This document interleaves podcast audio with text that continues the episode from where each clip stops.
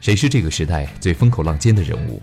每天聆听爱问人物，爱问为你而问。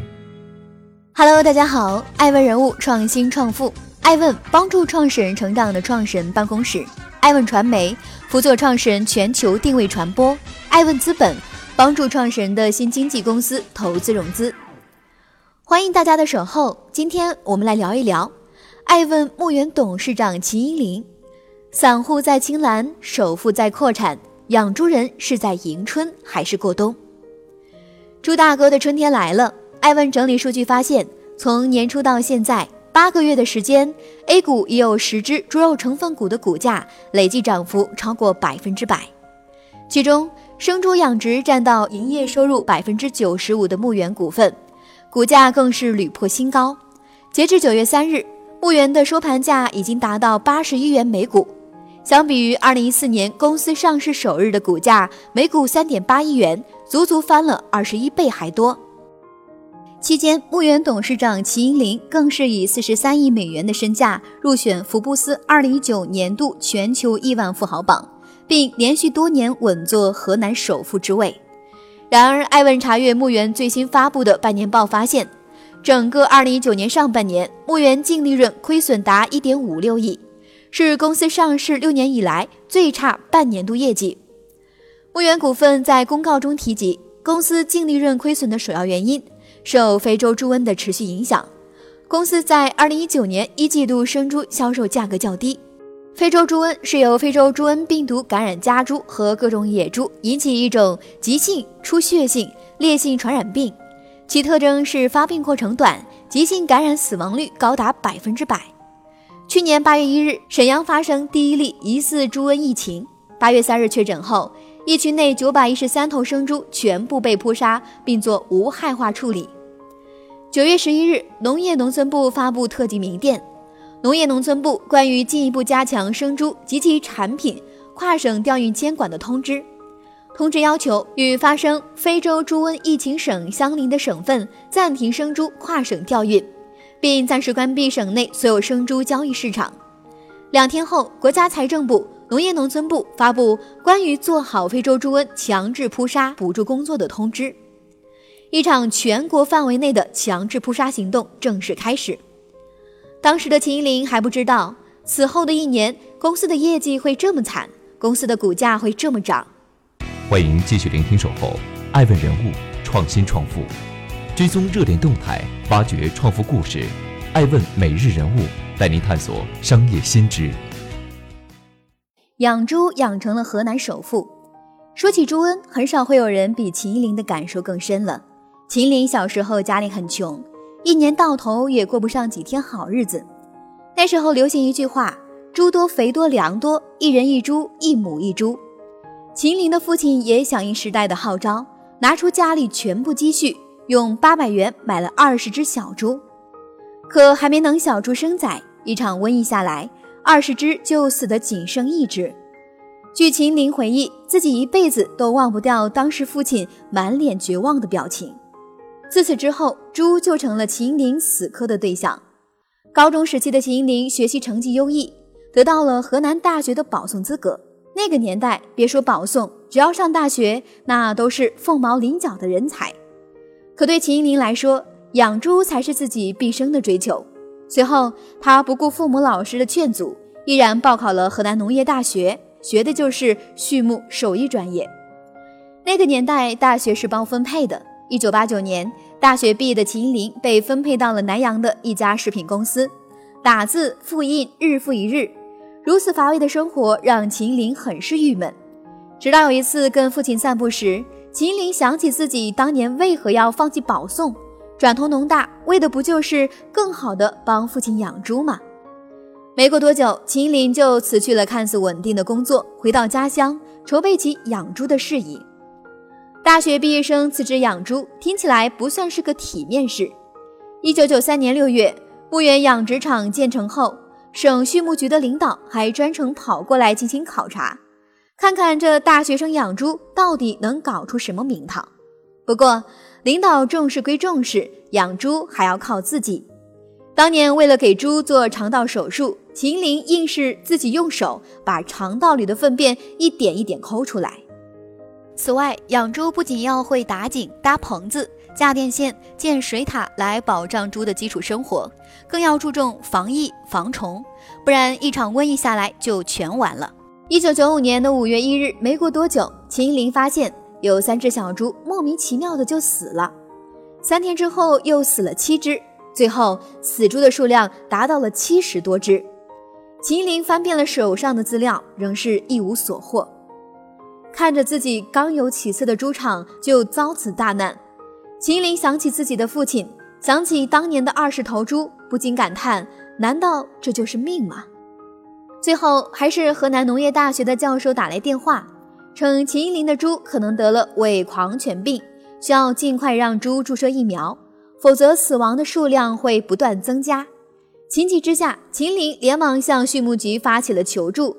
在当年来带队考察领导的帮助之下，疫苗从哈尔滨空运而来，此次危机才得以解决。好不容易熬过瘟疫，秦林第一批出栏的三百只生猪，在猪贩子眼里根本卖不上价，什么背标、臀比、体长、瘦肉率。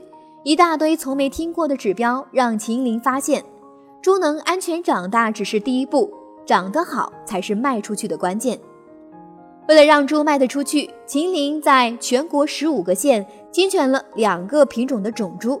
随后，为了解决瘦肉率的问题，秦林又自建饲料厂，针对保育猪、怀孕猪、育肥猪、哺乳猪设计出六类三十二种饲料配方。二零零六年，上海爆发瘦肉精事件，三百多人中毒住院。得益于自研饲料的牧原，非但没有受到此事的影响，反倒作为正面典型，得到了东方时空的专题报道。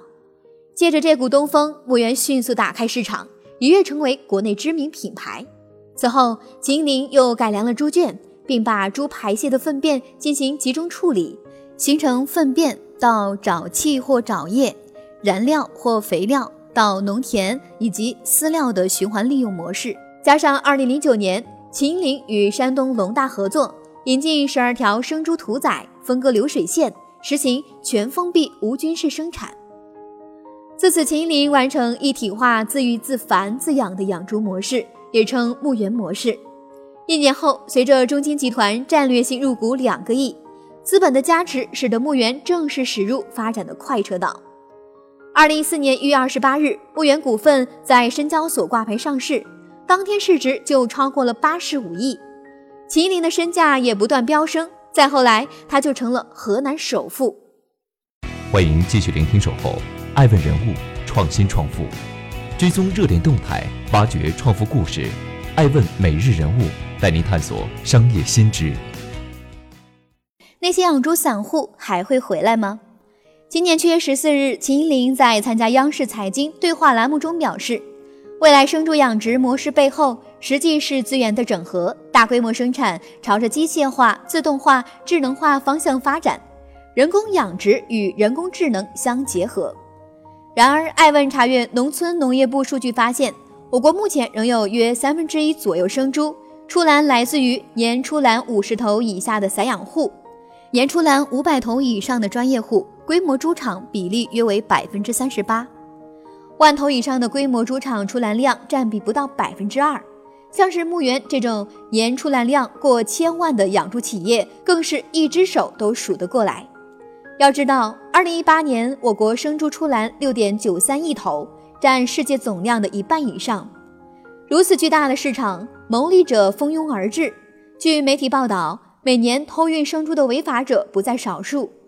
由于猪瘟主要是接触式传播，猪与猪、猪身上的软皮或者带有病毒的未经高温处理的猪肉制品等等，一旦在运输和检疫过程中出现纰漏，便很容易将猪瘟传播到新的区域。也正因如此，即使政府在猪瘟出现的第一时间就做了应对，但还是无法避免猪瘟病毒在短短一年时间里就传播到各个省份，甚至连海南都不能幸免。今年五月，秦岭在第六届全球猪业论坛上做了题为《非洲猪瘟常态化形势下生猪养殖企业如何应对》的报告。秦林提出，企业要想应对非洲猪瘟，必须做好四级入口的疫病管理。所谓四级入口，指的是场外到场内，场内的洞与洞之间，洞内的射与射之间，舍内的蓝与蓝之间这样的四级。可对普通散户来说，四级入口防疫无异于纸上谈兵，高昂的成本让人望而却步。更何况，根据牧原股份披露的2019年一季度。公司今年前三个月净利润亏损为五点四一亿元。或许家大业大的朱大哥想的只是熬过这一劫，后面自然有翻本的机会。秦林说，每一次猪周期波动都是行业的一次升级，周期低谷和疫情会让弱势企业和农户彻底退出，但对于优势企业来说是盈利和发展的好机会。事实证明，也的确如此。随着中小农户的出栏量大幅减少，以及猪肉需求的回暖，二季度猪肉价格持续攀升，牧原股份重新步入盈利期。牧原股份九月三日公告称，公司使用自有资金设立的五家全资子公司已完成工商登记注册手续，这五家子公司也都用于畜牧养殖及销售等业务。几乎同一时间，大北农、唐人神。天邦股份等多家生猪养殖上市公司相继发布公告，表示将扩张产能。被猪瘟折腾了一年多，猪大哥们知道机会来了。猪肉是中国人的核心肉食，中国的生猪存栏量和猪肉及其制品消费量稳居世界首位。我们可以一时不吃猪肉，但不会一直不吃。随着疫情逐渐平稳，进入九月，国庆、中秋双节来临。加之学校开学，猪肉需求重新旺盛起来。八月十六日，农村农业部发布七月四百个检测县生猪存栏信息，其中生猪存栏比上月减少百分之九点四，与去年同期相比更是减少了百分之三十二点二。需求旺，供给忙，猪肉价格自然水涨船高。今年一月，全国瘦肉型生猪的出栏均价只有每公斤九点九一元。而到九月一日时，已经达到了每公斤二十六点五元。以往的猪周期里，从未出现过持续时间这么长的累计上涨。